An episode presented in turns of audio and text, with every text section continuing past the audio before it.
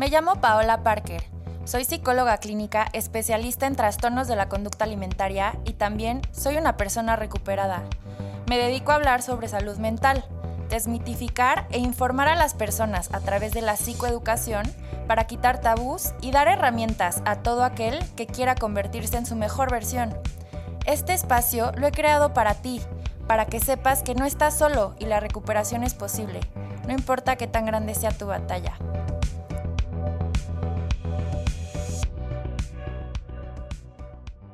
Bienvenidas y bienvenidos a este espacio que es para ti. Hoy tenemos con nosotros a una persona que conocí en un curso, yo creo que a principio de año fue este curso que tomé en actualización de los trastornos de la conducta alimentaria desde la mirada de lo gestalt y el curso me encantó, pero lo que más me, encantó del curso, la verdad, fue conocer a Alejandra Dusolier, la doctora Alejandra Dusolier que está con nosotros hoy. Ella es maestra en terapia familiar y de pareja, doctor en psicoterapia. Su tesis doctoral eh, pues expone la filosofía de la espiritualidad y bueno, con un enfoque gestalt.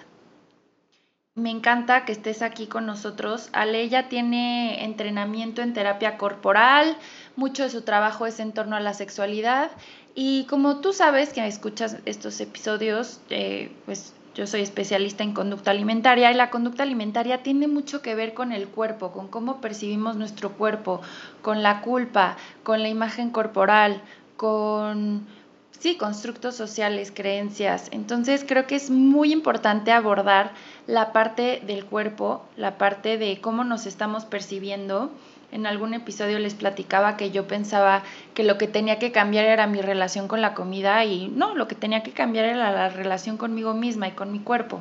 Entonces, por eso me encanta que estés, Ale, aquí con nosotros. Muchísimas gracias por aceptar mi invitación y por estar aquí. ¿Cómo estás, Ale?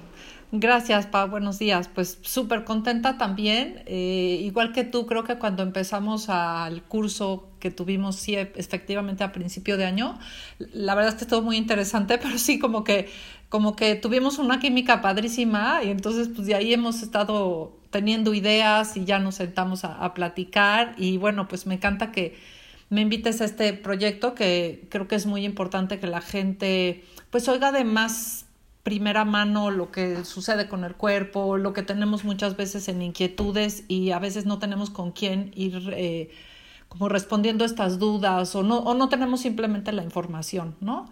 Y bueno, también como muy interesada, ¿te acuerdas que platicábamos del proyecto, ¿no? De hacer cursos para las mamás, ¿no? Con los desórdenes alimenticios, etcétera. Entonces, bueno, como que ahorita están suspendidos, pero esos proyectos seguirán. Entonces, pues muchas gracias, Pau. Ay, no, Ale, gracias a ti. Sí, espero que pronto podamos empezar con eso si, si esta pandemia nos permite, pero así será. Y si no, ya no las ingeniaremos, Ale. Pero me encanta que estés aquí y quisiera que nos pues platiques tu opinión sobre el cuerpo, cómo nos relacionamos, de dónde viene este, esta vergüenza o esta culpa, porque no nacemos, yo estaba pensando eso y tengo un episodio en el que hablo eso, no nacemos sintiéndonos mal con nuestro cuerpo, no nacemos sintiendo que tenemos que cambiar algo, que... Em, y, creo que mucho de lo que hacemos es hacernos menos, hacernos más chiquitas, ser más flaquitas, más chiquitas o, o más, ¿no? También los hombres más fuerte, más grande o más, más o menos todo el tiempo, pero alejándonos de lo que el cuerpo es, entonces creo que eso nos desincorpora muchísimo. Pues sí, mira, eh, a mí me, encanta este tema, me apasiona, ¿no? En parte de lo que yo trabajo mucho es eh, como un modelo integral en donde es trabajar el cuerpo, la mente y el espíritu, ¿no? si trabajamos nada más el cuerpo, pero no trabajamos la mente y trabajamos el espíritu, pero no el cuerpo, entonces al final acabamos estando como desintegrados. Pero muchas veces este trabajo que hacemos es un trabajo eh, como desconectado, ¿sabes? O sea, hay cursos de una cosa, de la otra, o los pacientes llegan, pero el chiste es cómo vivirnos integrados, porque como bien dices, nacemos totalmente integrados.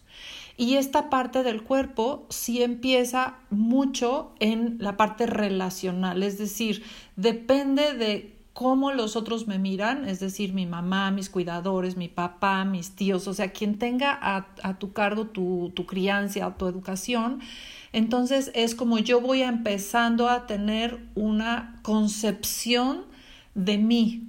Siempre estamos en el entorno, o sea, un ser humano no está, en el, no está fuera del entorno, siempre estamos en relación, que antes esto no se veía, ¿no? O sea, como que pensábamos de eh, esta parte como muy individualista, ¿no? Desde este paradigma individualista de yo conmigo me, entonces yo tenía que solucionar todo, pero esta parte del entorno, el campo, se tenía como un poco olvidada, ¿no? Ya después en el psicoanálisis también empieza como esta parte del intersubjetivismo, pero es esta parte de cómo me relaciono yo, ¿no? Y mi primera relación pues es con la madre a través del cordón umbilical y ya que nazco, pues con el aire, ¿no? O sea, a la hora que nazco es mi primera relación. Entonces, mucho de mi concepción del cuerpo viene de, de, mi crianza, ¿no? De la infancia y bueno, se va modificando dependiendo las experiencias que yo voy, voy teniendo con, con las personas que... Sí, con el entorno y con los cuidadores principales también, ¿no? Exacto. Y aquí, Pau, algo interesante es eh, finalmente hay que entender desde dónde viene toda esta concepción del cuerpo, ¿no? A mí me gusta mucho, por ejemplo, Michel Foucault, un filósofo francés, que habla mucho del poder, ¿no? Y esto hay que entenderlo, porque en función a eso también nuestros cuidadores nos van a nutrir o no nos van a nutrir o van a venir todos estos mandatos que al final de esa concepción voy a tener yo mi aceptación o, mi no aceptación. Y Michel Foucault habla mucho pues de cómo nos controlan y hay un poder eh, económico, social, político y cultural por medio de, de, del cuerpo, ¿no? Y ahorita lo estamos viendo, hay, hay un control y no solamente ese control impuesto de afuera, sino ya lo hacemos nuestro, entonces ya viene un micro, eh, micropoder, ¿no? O sea, qué maravilloso que tú solito te vigiles, ¿no? Entonces no tienes que comer esto, tienes que tener determinadas medidas, tienes que vestirte así, o sea, hay un control y un poder sobre nuestros cuerpos. Y nosotros lo integramos como si es que esto es lo que debe ser, pero no sabemos que hay unas estructuras, hablando de este campo, mucho más grande que nosotros que van marcando eh, pues esta realidad. Eh, tenía una cita con una, una paciente, ¿no? Y me decía, es que estoy gorda, yo lo único que veo es mi gordura. Y yo le decía, bueno, pues eres más que eso, eres más que un cuerpo físico. Ahorita hablaremos más adelante, ¿no? De, de, de, la materia. Pero yo le decía, si tú hubieras nacido en el Renacimiento, serías una mujer bellísima. O sea, no sé si te acuerdas, ¿no? Estas eh, pinturas, ¿no? Del Renacimiento, ¿cómo era la estética de la mujer? Sí, los constructos de belleza han variado muchísimo a lo largo de los años y en algún momento un cuerpo mucho más robusto era lo que se consideraba bello, ¿no? Y creo que, pues, digo, en la década de los 90, yo creo que un poco antes, pero ya en los 90 sí se empezó este culto al cuerpo y, y sobre todo la delgadez extrema. Y estos son cuerpos que, que, creo que van más hacia lo andrógino, ¿no? O sea, cuerpos que, que ocultan las curvas en la mujer o, también en, los hombres, ¿no? Que son cuerpos más como asexuados, que, mm, bueno, tiene que ver también, ahí ya me voy a meter en otros temas, ¿no? La anorexia que tiene que ver con, con un cuerpo como más de niña, em, con no aceptar esta parte también sexual, pero dentro de, de, esta, de esto que hablamos de, la, de los constructos de belleza y de la relación que tengo con mi cuerpo, Ale, en cómo me o sea, mientras voy creciendo en, en, mi infancia, en la adolescencia, ¿en qué momento aprendo, porque creo que es algo aprendido, creo que no es algo con lo que nacemos, cómo se genera la vergüenza? Pues mira, eh, al final la vergüenza sí empieza en, en, la infancia un poquito con lo que me van diciendo mis papás, ¿no? Eh, desde, por ejemplo, estos de niña cochina, no hagas esto, eh, así no se come, eh, así no te, no te debes de ensuciar, no debes de hacer, ¿no? Entonces, de, de, entrada, no hay un respeto por el cuerpo de este menor, o sea, los, los cuidadores son los que deciden cómo debe estar ese cuerpo. Ajá. Pero ese cuerpo va a depender de cómo los, los padres, ¿no? El padre la madre visualice el cuerpo. O sea, tú sabes, ¿no? En estos problemas de trastornos de conducta alimentaria, pues muchas veces los introyectos o las creencias que tienen las personas es por lo que le decía la mamá o el papá o la tía. Ajá. Entonces creo que en la infancia empieza esta aceptación o no aceptación y digamos que donde se eh, complica es en la adolescencia, porque ahí ya dependo de un grupo donde ya vienen todos estos constructos de lo que es bello, de lo que es estético, de lo que es un cuerpo deseable o no deseable, de esta parte como muy narcisista del sex appeal, del, buen, buen ver, ¿no? Del good look, entonces toda esta parte sí me empieza a pegar y bueno, ahora además tenemos todas las redes sociales que nos dicen cómo debe ser, ¿no? O sea, yo no he visto muchas fotos en, en Facebook, en Instagram, en las redes de la gente como desarreglada o fachosa, o sea, siempre tenemos una imagen de exitosas, de, ¿no? de arreglados, ¿no? Entonces, no, no posteamos la realidad de quienes somos, ¿no? Entonces vamos persiguiendo esta imagen. Sí, que son fotos editadas con filtro, pero esto que dices que desde chiquitos nos vamos pues relacionando con la vergüenza, yo lo veo mucho en mis pacientes, ¿no? Y son pacientes que desde chiquitas o sea, desde los ocho años ya estaban a dieta. Y lo entiendo, a ver, o sea, digo, a ver, como mamá, si, si ves que tu hija tiene sobrepeso, tu hijo tiene sobrepeso, ¿no? Y tenemos esta idea introyectada también de que, pues, el sobrepeso tiene que ver con salud, pero a ver, más que con salud, tengo una paciente que esto me quedó súper grabado, que ella me dice, es que mi mamá siempre me dijo que si soy gordita, ella me va a seguir queriendo, pero las demás personas no. Entonces, Qué fuerte, ¿no? Ay, qué fuerte. Entonces, esa es una parte que yo veo como, eh, como papá, por amor a tu hijo y porque quieres que esté sano y porque no quieres tal vez que lo molesten, que el bully y todo, pero que tanto tú terminas siendo este bully atrás de tu hijo, persiguiéndolo, come, no come, este, estás gordo, no estás gordo y todo eso, ¿cómo lo va eh, pues viviendo la persona? Y también otra cosa que creo que es eh, influye en el tema de, la vergüenza es el, el, y eso se da mucho más en las mujeres, pero los comentarios como el cuerpo, ¿no? De, es que si traes esa falda te van a ver y no andes tan escotada y como una cultura en la que pues es una realidad también el tema de los feminicidios, el tema de que como mujeres somos mucho más vulnerables a cierto tipo de violencia, es una realidad. Entonces, sí tenemos que ser cuidadosas de cierta forma, pero cuidadosa de qué? O sea, cuidadosa de mi cuerpo, porque entonces mi cuerpo ya es una amenaza. Creo que estos son factores que aprendemos desde bien chiquitas y que influyen en cómo voy a percibir yo mi cuerpo, en cómo me voy a relacionar con mi sexualidad incluso, o sea, si yo lo percibo como algo malo, como que me hace sucia, como que me es una amenaza también porque me pone en peligro. E, exacto, y, bueno, aquí es que se, se, van mezclando como varios temas, ¿no? Un tema es la sexualidad, otro tema el feminismo, ¿no? ¿Qué, entendemos por feminismo? En el sentido que podemos o no las mujeres, ¿no? Cómo nos vestimos, o sea, pero, pero hay todo un mandato, ¿no? Eh, hay como el cuerpo de 10, o sea, el cuerpo tiene que ser de 10 ¿Y qué es tener un cuerpo de 10? ¿No? Pues este cuerpo perfecto, ¿no? Marcado, lleno de eh, músculos, eh, aparentemente de vitalidad, ¿no? Que ahorita, pues, ¿qué es la vitalidad en realidad?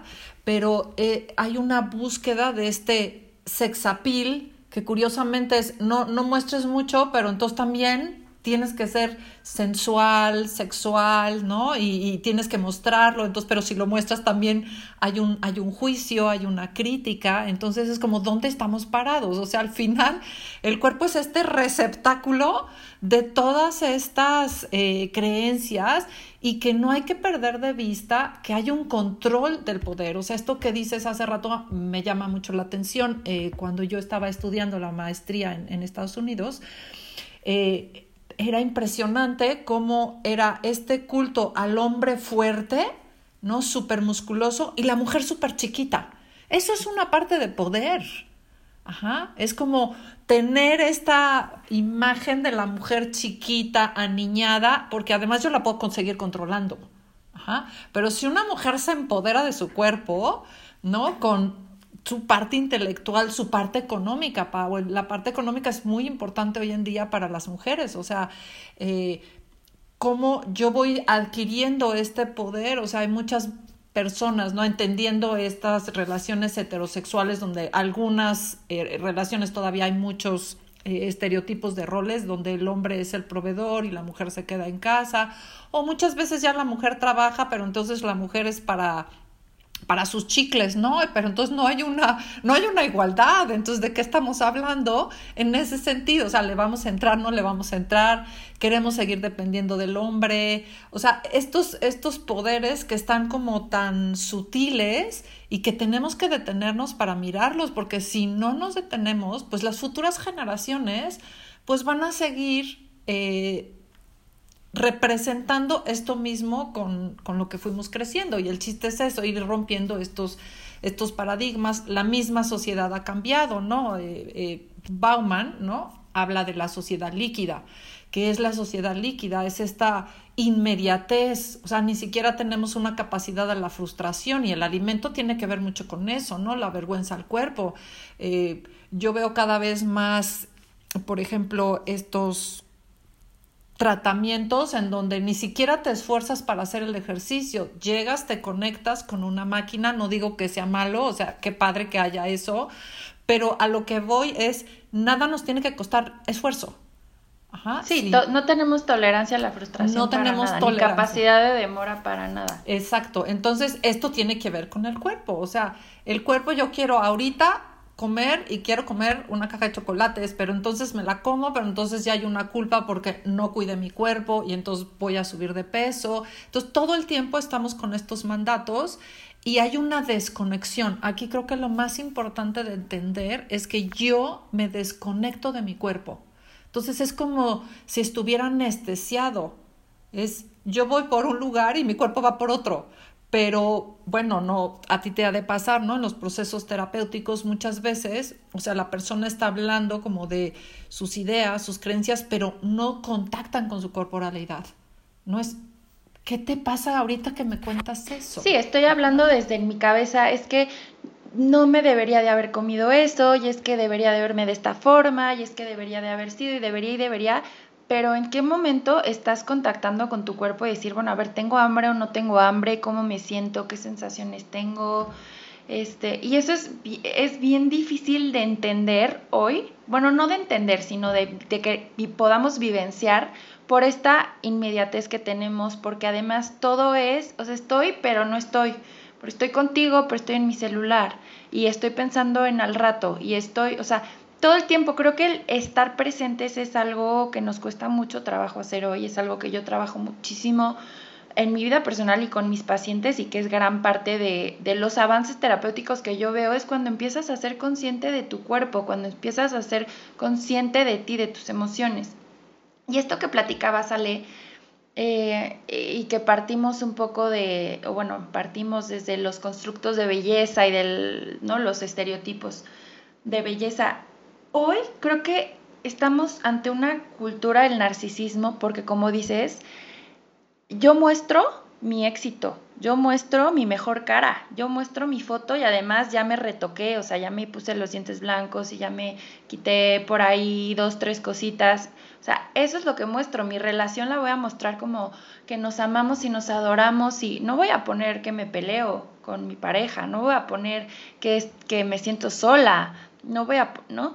Entonces creo que todo eso va creando una imagen idealizada del deber ser y que en qué momento eso se vuelve eh, la expectativa y pues está muy grande la expectativa, ¿no? O sea, está, está muy difícil estar todo el tiempo feliz y todo el tiempo guapa y todo el tiempo de buenas. Claro, y, y además irreal porque entonces fragmentas al individuo, o sea, el individuo somos todo, ¿no? Somos... Eh, como todas las polaridades, ¿no? Podemos estar alegres, pero estamos enojados, eh, pero estamos súper amorosos y de repente no queremos ver a nadie, ¿no? Es como, no, ni te me acerques, pero eso es lo que es, la vida, ¿no? Y en, en, esta imagen, ¿no? Pues es, es como un continuo que nunca tendría que haber y yo digo, pues qué aburrido, porque pues no hay esa linealidad, ¿no? Para mí sería una vida como muy gris o muy sombría el no tener estos diferentes matices y que al final estos matices nos va dando la vitalidad. Porque si no, nos volvemos autómatas, ¿no? Y, lo que dices, o sea, pero hay una razón de ser, Pau, de esto, o sea, eh, el marketing le conviene esto, ¿no? O sea, porque estamos como en, una eh, cuestión de lo que, lo que es la salud, ¿no? El salutismo, ¿no? Que es el healthyism, ¿qué, significa eso, ¿no? O sea, también hemos, como lo sano, lo saludable es esto. Y además, otra cosa importante, hay que homogeneizar. Entonces, en la homogeneidad todos tenemos que ser iguales. Y yo creo que la riqueza del mundo es la diversidad. ¿No? Y qué padre que haya gente que le parezca atractivo un cuerpo a lo mejor delgado, pero qué padre que a alguien le gusta un cuerpo más relleno y a alguien que le guste eh, un cuerpo que a lo mejor no se cuida tanto, ¿no? Entonces, bueno, es... Y a mí que me gusta, ¿no? O sea, ¿por qué yo tengo que querer cumplir o buscar cumplir con estos estereotipos de belleza para ser aceptada. Creo que eso también es importante. Y el tema de la vejez es otra. Ah, eso justo te iba a decir, porque, eh, o sea, no solo es ser un cuerpo estético con determinadas eh, características, pero es la juventud.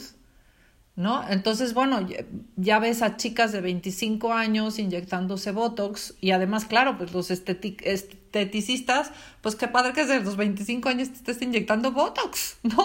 O sea, imagínate el mercado, va a ser mi cliente por vida, ¿no?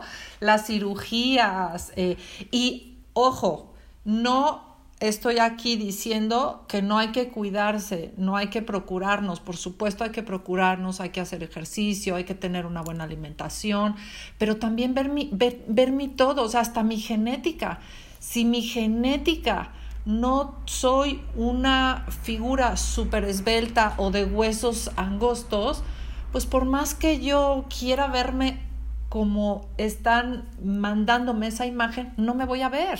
Y entonces ahí viene vergüenza porque no me veo como debería de verme y hay un juicio muy severo y pues tú sabes que a veces con los peores que somos somos con nosotros mismos, o sea, permitimos más en los otros, pero hacemos unas relaciones como de mucho castigo a nosotros mismos.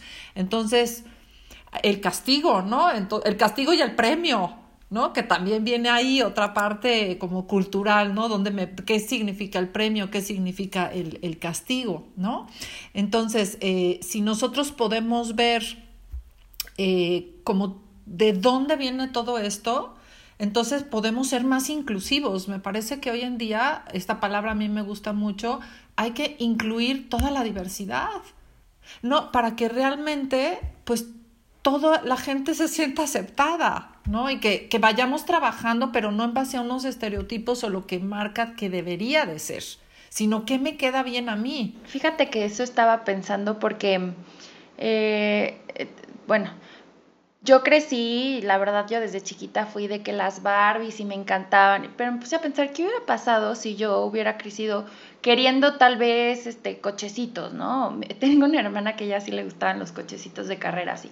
¿O qué pasa si yo tengo un hijo varón y que me pide jugar con Barbies o que me pide que le guste usar falda, ¿no? O sea, y que no necesariamente quiere decir que sea homosexual o que tenga alguna preferencia, o sea, como si yo desde, o sea, a ver, ayúdame a, acomodar esta idea que traigo como de, de si desde chiquitos les vamos poniendo estos mandatos a nuestros hijos, ¿no? Bueno, a, los, a los niños que van creciendo. Y que así tiene que ser, o sea, los niños usan esto, las niñas usan esto, entonces, ¿qué tal que yo soy un niño que me gusta jugar con las Barbies? Y, o qué tal que soy un niño homosexual y que tengo preferencia hacia los hombres, pero a mí me inculcaron que eso está mal y que eso me debe dar vergüenza y que, que están locos, o que nazco mujer, pero me identifico con, con, el, con el género opuesto, o sea, me, me identifico con un hombre, yo me percibo mi cuerpo, lo vivo como un hombre. Entonces, si, si desde chiquito voy creciendo con estos mandatos, con estos estereotipos, con estos no me parecería loco que en mi adolescencia tenga conductas muy autodestructivas, o que incluso piense en suicidarme, ¿no? O sea, porque todo el tiempo, todo lo que está alrededor de mí me está rechazando y me está recordando que me tengo que rechazar y que no puedo aceptarme y que tengo que tener vergüenza. Y luego nos preguntamos, este, ay, ¿por qué hay tanta depresión? ¿Y por qué hay tanta ansiedad? ¿Y por qué la gente no se acepta? ¿Y por qué? Pues es que lo estamos recalcando todos los días, todo el tiempo y no estoy hablando de, de algo súper grande, ¿no? O sea, de, bueno, es que, eh, o sea, comentarios chiquitos todos los días.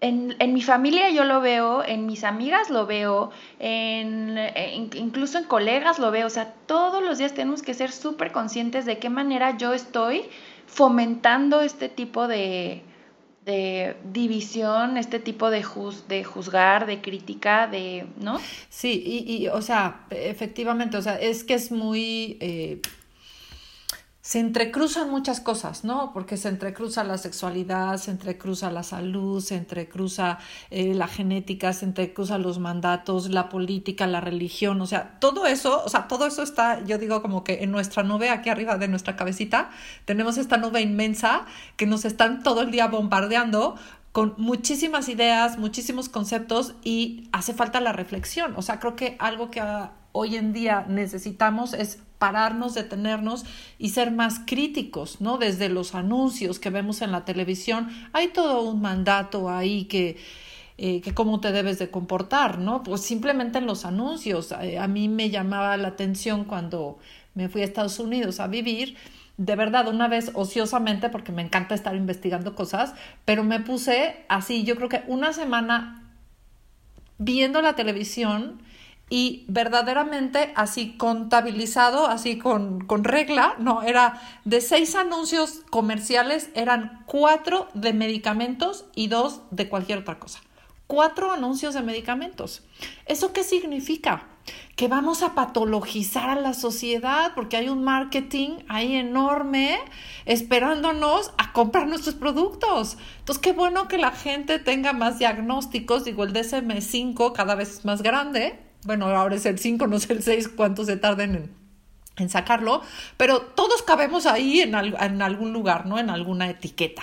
Los niños también hablan ya hoy en día con un vocabulario totalmente eh, de, síntoma, ¿no? Es que está depre, es que está bipolar, es que, o sea, pero tiene una razón de ser, tiene una explicación. Por eso a mí me gusta ver como este, este sistema mucho más grande, ¿no? Eh, Brofrenbrenner habla mucho, ¿no? Como de esta, de esta magnitud de ver todo el sistema desde lo pequeño hasta lo grande, porque si nada más vemos lo chiquito, no alcanzamos a dimensionar, entonces no podemos hacer un análisis crítico, un análisis reflexivo y tampoco podemos educar, ¿no? O sea, es decir, a lo mejor mi hija está viendo un, programa de televisión o una serie, ¿no? En Netflix y en lugar de a lo mejor prohibirla, es vamos a hacerlo un motivo para aprender juntos, Ajá, para ver tú qué ves, qué está viendo ella.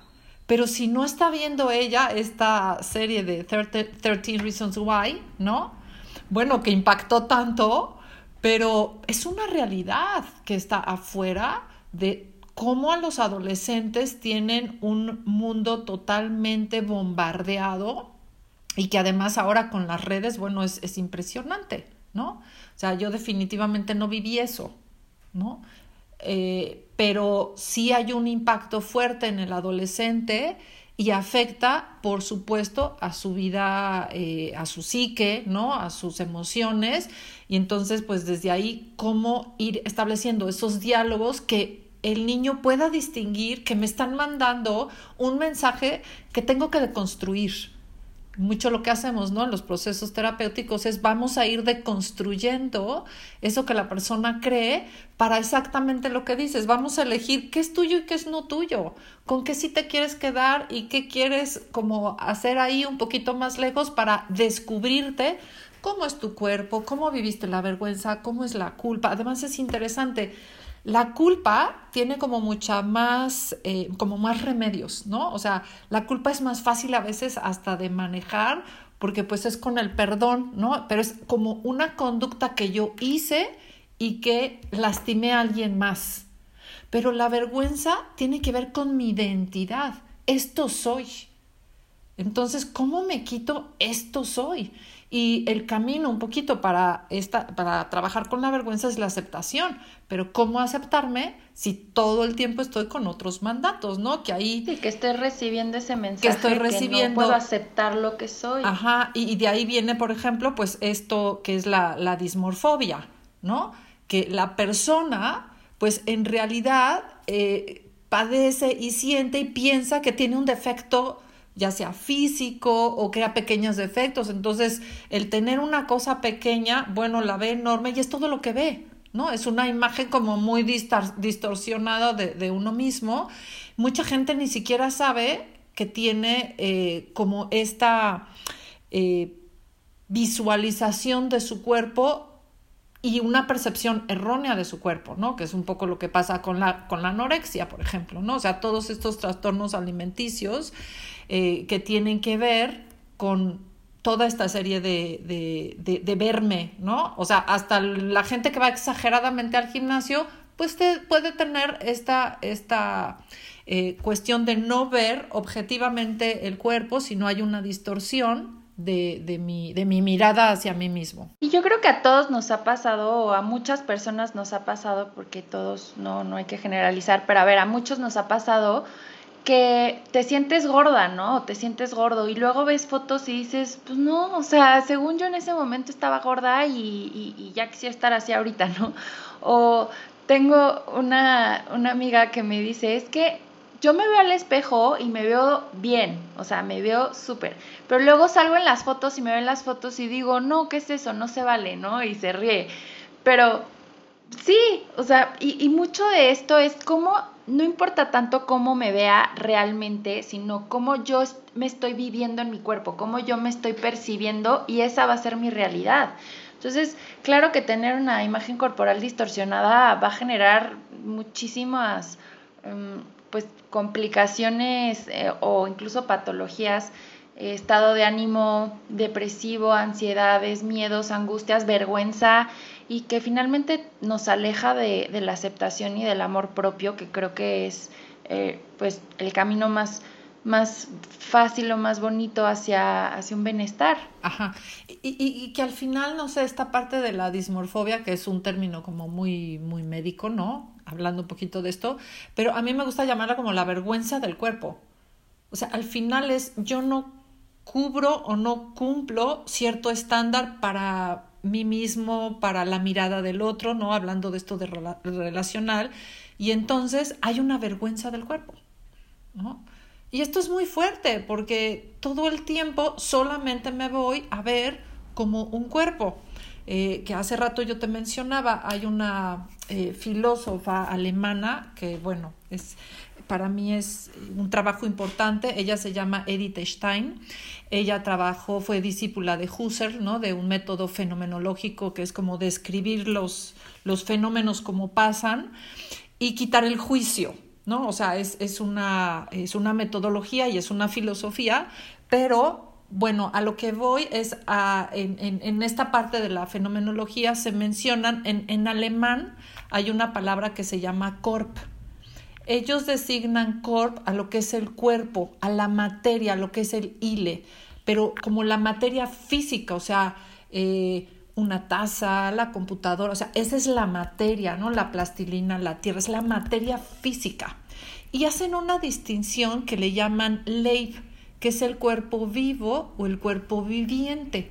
¿Qué significa esto? Es un cuerpo realmente animado, Ajá. Animado, bueno, con, con, un espíritu, algunas personas denominan alma, que también es, es ya tendremos oportunidad después de hablar de, de, espiritualidad, pero ¿qué entendemos por espiritualidad? ¿Qué entendemos por alma? Es lo mismo, etcétera. Pero ¿cómo nos integramos desde la materia hasta este cuerpo viviente, este cuerpo que vibra, Ajá. este cuerpo que siente, este cuerpo que mira el mundo desde, desde mis ojos?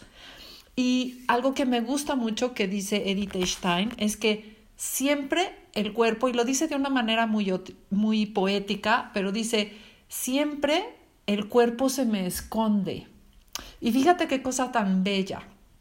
¿Qué, con qué, ¿A qué se refiere ella con el cuerpo se me esconde? Es, si yo estoy frente al espejo, Pau, veo mi cara, ¿no? Mis ojos, mi nariz, pero la espalda no la veo. Si yo me volteo, entonces voy a ver la, la espalda, ¿no? Si yo voy a un probador y me estoy comprando algo de ropa, etcétera, entonces digo, ay, ¿cómo se me ve? Ajá. Entonces, se me, me veo de la parte a lo mejor de la espalda, ¿no? De mis glúteos, etcétera, pero entonces ya perdí esta parte de frente. Y no solo eso, también quedan fuera de nuestro alcance nuestros procesos internos. ¿No? Es cómo está fluyendo la sangre, cómo estamos haciendo la digestión, ¿no? A menos que nos hagamos laboratorios podemos saber cómo está funcionando nuestro hígado, nuestro páncreas, nuestro corazón con un electro, pero me parece tan bello eso, es cómo poder acercarnos a mirar el cuerpo de una manera bella, pero entendiendo bella en su complejidad, en su totalidad, no solo este aspecto físico de un marketing que nos marca esto es lo bello, pero el cuerpo en su totalidad, uniendo lo que es la parte de Corp y Ley, bueno, me, me parece una belleza. Eh, cuando yo doy mis conferencias o cursos en la parte de sexualidad, de verdad es, necesitamos cambiar nuestra concepción de nuestro cuerpo. Yo creo que lo más perfecto que tenemos es el cuerpo. No hay nada más perfecto. Además, funciona solito. O sea, le damos de comer, dormimos, es, o sea, siempre me sorprende. A, mí me encanta mucho la medicina, la neurobiología, las neuronas, la medicina. Entonces, eh, cuando ves todos estos materiales de cómo funcionamos por adentro, este micro y macro universo del que estamos dotados, bueno, me, me, parece asombroso, o sea, y en vez de mirar el cuerpo desde esta mirada más amorosa, más de, de una maravilla, de un asombro, todo el tiempo lo estamos juzgando, maltratando, lastimando y pasando enfrente, reduciendo a una cosa que, digo, hablando un poquito esta parte de la belleza y de la salud y de la juventud, pues este cuerpo día se va a acabar, o sea, por muchas cremas que yo me ponga, por, o sea, y qué bueno, pues al final, ¿no? Hay que trabajar, ¿no? De la, eh, la finitud y la infinitud, ¿no? Eh, ahora que estamos con este tema de, del COVID, que, bueno, me tiene sorprendida, no estamos viviendo una situación normal y que ahora vamos a llegar a otra parte como como normal, como vamos a estar haciendo. Me parece maravilloso ahorita poder hacer estos, estos podcasts a distancia y todas las posibilidades. Pero, ¿qué es lo que nos está pasando, Pau? Nos está poniendo la vida en la finitud, en que el cuerpo se acaba y además se puede acabar en cualquier instante.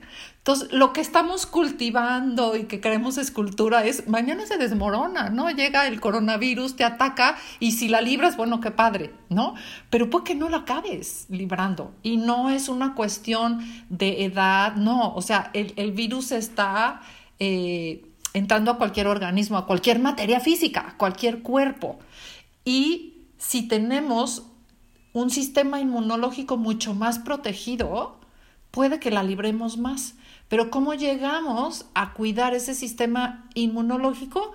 Pues con tener una salud emocional, corporal, espiritual completa, integrada. Ajá. Claro, puede ser una persona muy integrada y al final pues le va a dar coronavirus, pero hay que prepararnos para la muerte, o sea, a, a la muerte física y entonces, ¿cómo me voy a preparar para eso? Entonces, e, es curioso, ¿no? Desde el, desde el budismo, que yo tengo varios años eh, practicando eh, la filosofía, es cómo desapegarnos, o sea, en la sociedad occidentalizada estamos demasiado apegados al cuerpo, súper apegados a la belleza, a lo material, ¿no? Y en, en Oriente es más bien el desapego. Entonces, nos trabajamos tanto en este self, en este ser, y al final se va a ir, pues, y hay que estar consciente. Esto es algo que me, me, me llama ahorita la atención y que estoy como muy observante, es cómo la vida misma ahorita nos está poniendo en esta visualización de qué es el cuerpo. ¿Cómo? ¿Qué implica cuidar el cuerpo? Bueno, que finalmente no es infinito, ¿no? O sea, que sí. Pero ¿cómo, cómo podemos...? Yo creo que, bueno, nosotras podemos observar esto y no porque seamos más inteligentes que las personas que nos están escuchando, ¿no? Tal vez nada más tenemos eh, observamos desde otros puntos, pero a mí lo que me parece interesantísimo es cómo voy a tener yo este concepto de la muerte, cómo voy a acercar o me voy a... si ni siquiera estoy viviendo, porque estoy en piloto automático, estoy todo el tiempo en el deber ser, estoy todo el tiempo rigiendo mi vida como eh, desde una posición o de juez, ¿no? Criticándome, juzgándome, castigándome, o de víctima, pobre de mí, y entonces por eso yo no puedo. O sea, pero, ¿y eso realmente te aleja de tu ser? ¿Cuántas personas realmente pueden decir que se conocen, que realmente eh, se aceptan? Porque la aceptación es súper importante. El amor, o sea, y lo platicaba con, con, con, un amigo el otro día y le decía, es que ¿por qué nos da tanta pena aceptar cumplidos? ¿Por qué nos da tanta pena decir, sí, la neta sí, soy bien buena en esto y la neta sí, estoy bien guapa y la neta sí, soy bien buena onda? O sea, como que todo es, ay, no, este, qué fachas, ¿no? Ahorita pues hoy porque me bañé, o sea, ¿cuántas veces nos cuesta trabajo aceptar un cumplido? Nos cuesta trabajo, eh, y, y, en general, ponte a pensar, Ale, y yo creo que eh, sí tiene que ver con todas estas ideas desde chiquitos, cómo nos vamos relacionando, pero creo que gran parte tiene que ver eh, bueno, Bandura habla de estos modelos del aprendizaje vicario, de cómo aprendemos a través de modelos.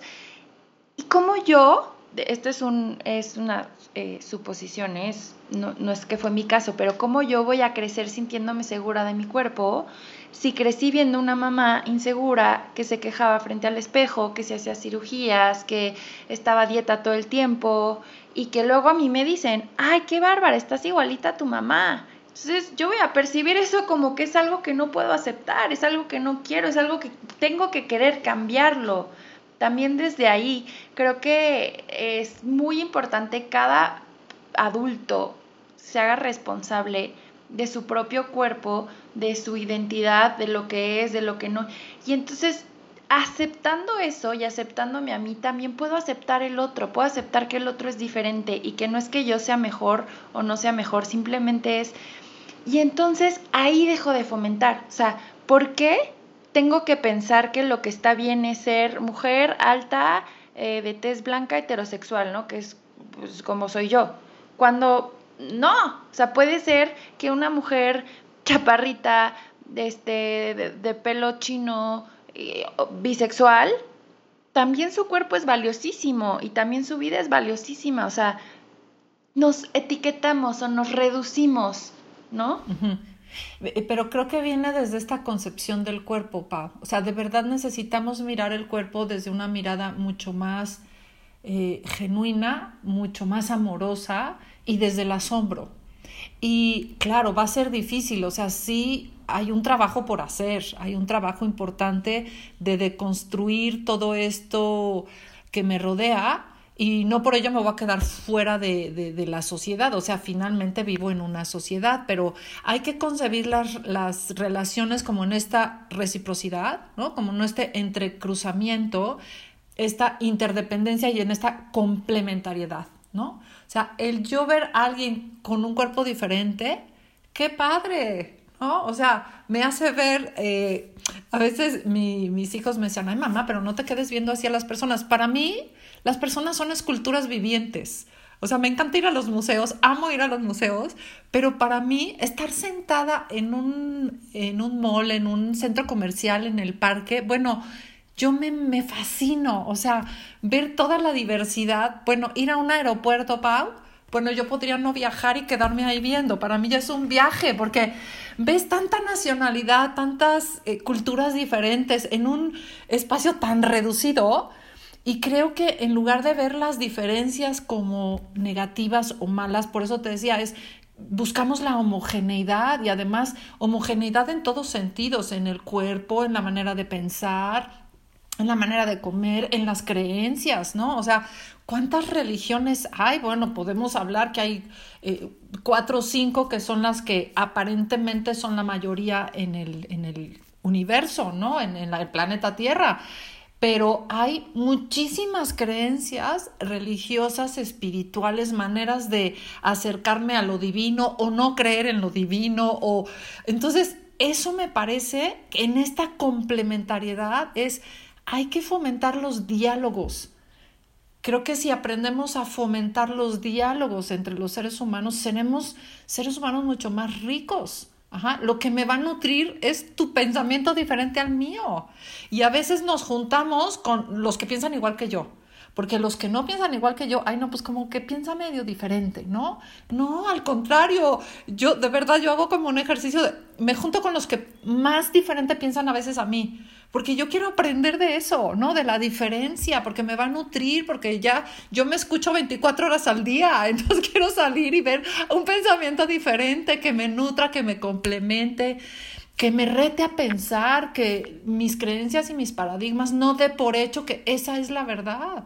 O sea, hay muchísimas verdades, ¿no? Y cada quien lo tiene que vivir de una manera diferente ¿no? Eh, y, bueno, ahora un poquito como poniéndolo más en práctica, ¿cómo hacemos todo esto? Deteniéndonos, mirándonos y hay muchas maneras de crecer, hay muchas maneras de ver mis pensamientos, claro. Eh, tú y yo que somos terapeutas, bueno, yo digo, qué padre que el ser terapeuta me implique ir a terapia, ¿no? Porque yo puedo tener mi espacio para cuestionarme, reflexionar y eso es maravilloso, pero tampoco podemos pretender que todas las personas tienen que ir a terapia para conocerse, o sea, hay muchísimos caminos por los cuales la persona puede llegar a conocerse. Puede ser a través de un curso, leyendo un libro, eh, acercarse a creencias que le puedan llamar la atención. Hay que curiosear, Ajá, hay que ser curiosos en esta vida, porque si no somos curiosos nos quedamos con una mirada súper reducida. Yo me siento muy afortunada de haber vivido en otros lugares que no han sido México, porque de verdad, Pau, eso me abrió mis paradigmas y una de las experiencias más lindas que, que viví a través de, vivir en, cuando viví en Estados Unidos es yo me convertí en la minoría, ¿sabes? Yo era parte de esa minoría. Entonces era como ver el mundo desde otro, desde otro, desde otra perspectiva. Y entonces era desde dónde es, cuál es tu creencia, ah, eres de México y había, literal, había personas que me volteaban la cara, que decían, eh, o sea, híjole, a lo mejor es narcotraficante o no sé qué, ¿no? Está, o violenta. Y había personas que me decían, no, es que tú no eres de México porque hablas dos idiomas, porque estás en la universidad, porque vives en tal colonia, o sea, tú no eres mexicana, ¿no? Y entonces con mi apellido decían, no, bueno, pero es que tus orígenes son franceses. Y yo así de, no, soy mexicana, ¿no?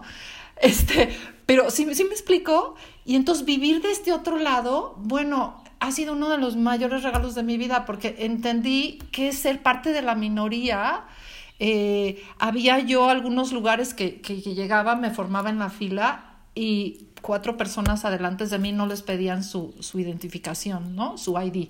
Y otra vez vuelvo al cuerpo.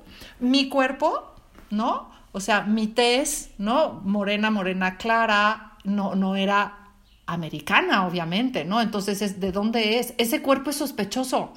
¿De dónde es ese cuerpo? ¿Sí te fijas? O sea, a partir del cuerpo, de lo que ven en esa materia, ya, ya había un juicio. Entonces yo llegaba y, su identificación, por favor. Y yo, ¿por qué?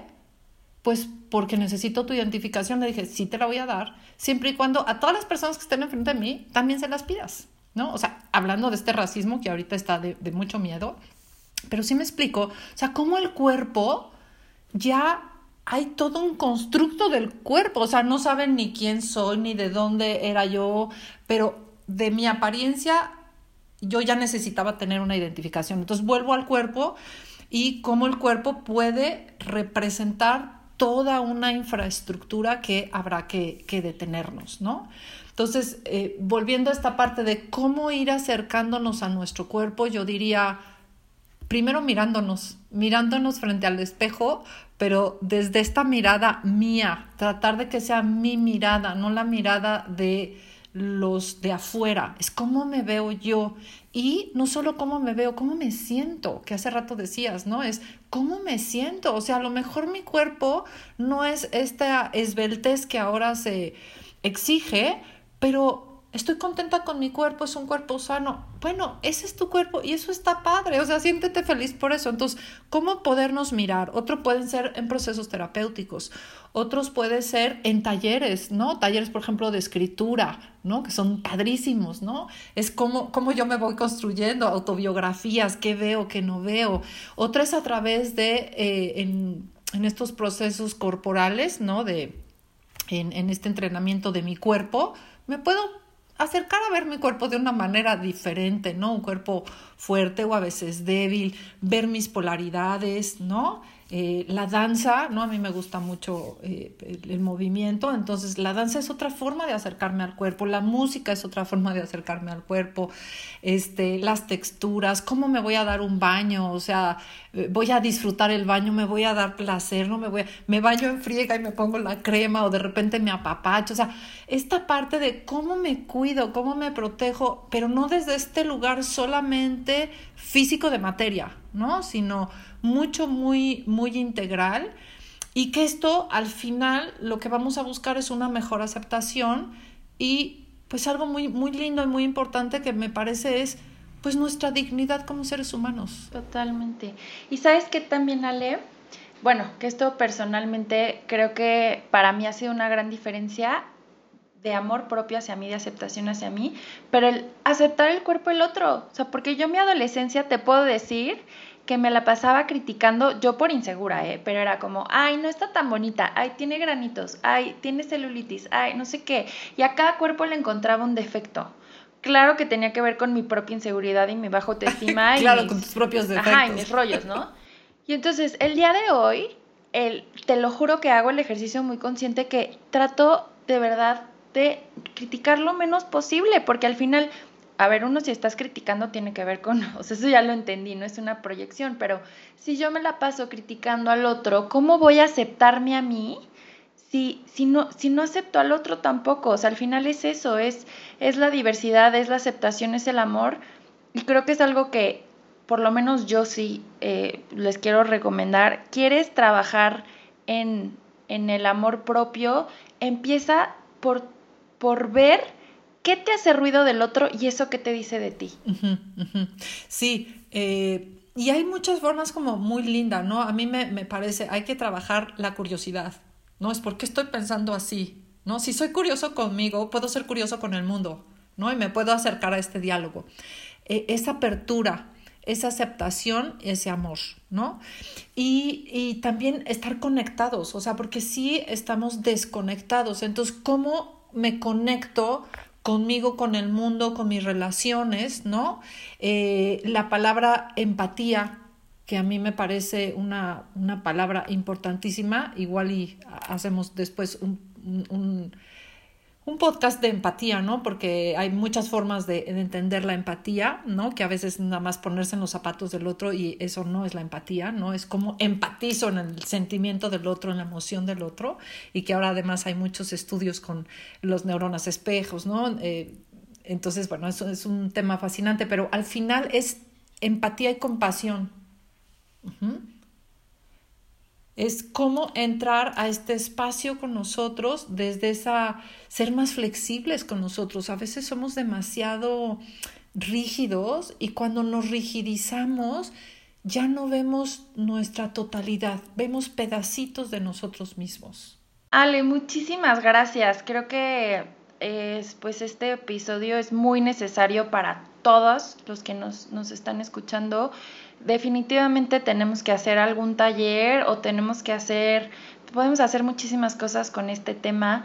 Me encanta la manera en la que lo planteas, me encanta tu manera de conectar, sí, cosas teóricas, pero al final creo que eh, la base es la espiritualidad, el amor, la conciencia, que es mucho con lo que yo me identifico. Entonces, me encanta, eh, pues lo dijiste muy bien, creo que hicimos muy buen clic desde el principio en el, en el curso que tomamos. Me encanta tenerte aquí, seguro va a haber otro episodio que, que, nos, que nos vas a tener que acompañar porque sabes mucho, también eres una persona que no solo académicamente tienes una gran carrera, pero personalmente creo que practicas lo que predicas y eso es muy importante. Tú llevas este proceso de aceptación, de amor propio, de conciencia y eso pues se refleja, eso es algo que proyectas. Entonces te agradezco muchísimo Ale, eh, te admiro mucho, me encanta conocerte.